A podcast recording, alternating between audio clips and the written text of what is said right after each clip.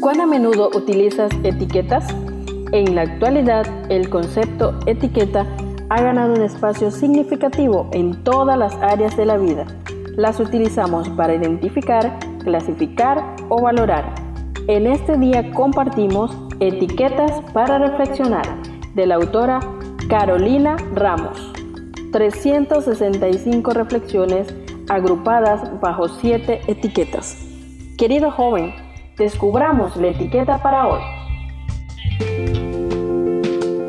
El poder de la música es la clasificación para hoy 19 de octubre.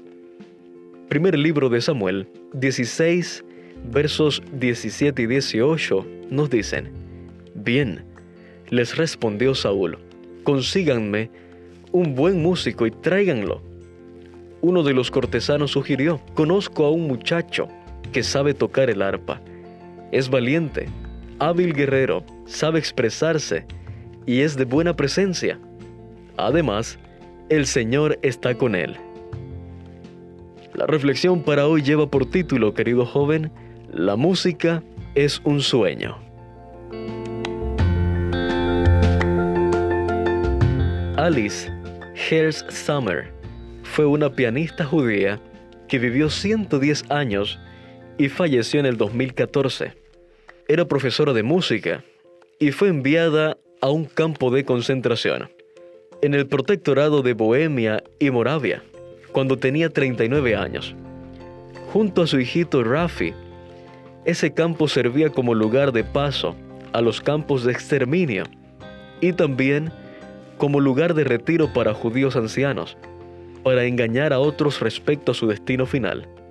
Tenía una vida cultural muy rica, con conciertos y un coro de niños. Allí Alice y Rafi encontraron el salvavidas para sobrevivir. Sí, eran músicos. Tenían más probabilidades de salvarse, porque brindaban algo que se apreciaba en aquel lugar. Alice, al saber que allí podrían tocar, pensó, si es un lugar donde podemos tocar, entonces no puede ser tan terrible. Sí, mis queridos jóvenes, era terrible, pero también es cierto que pudieron sobrellevar la situación con mucho más holgura que otros judíos. Así que llena de entusiasmo, con unas cómodas zapatillas, un collar de perlas y una sonrisa brillante y contagiosa, Alice hablaba sobre la música como un sueño y como la mayor expresión de arte en una entrevista que le realizaron como parte de lo que se convertiría en un exitoso y muy premiado documental. Al decir que la música es algo que se siente especialmente en momentos difíciles, cuando uno está sufriendo.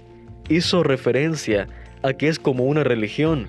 Contó que a los conciertos se acercaban personas muy ancianas y enfermas, y al escuchar los primeros acordes rejuvenecían y recuperaban un poco el aliento para seguir. Querido joven, este don que Dios nos permite experimentar acá en la tierra será una de nuestras ocupaciones en el cielo. ¿Lo sabías? Cada vez que el Espíritu de parte de Dios atormentaba a Saúl, David tomaba su arpa y tocaba.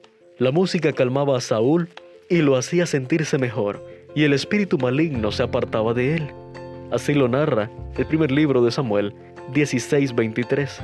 Así que seguramente hoy puedes encontrar la forma de recobrar el ánimo por medio de la música y también necesites sosiego y paz. Que otros te reconozcan, querido joven, como pasó con David, porque Dios está contigo. Gracias por acompañarnos en la lectura de hoy. Esperamos que esta etiqueta te motive a caminar cada día con Dios. Te esperamos en nuestro próximo programa.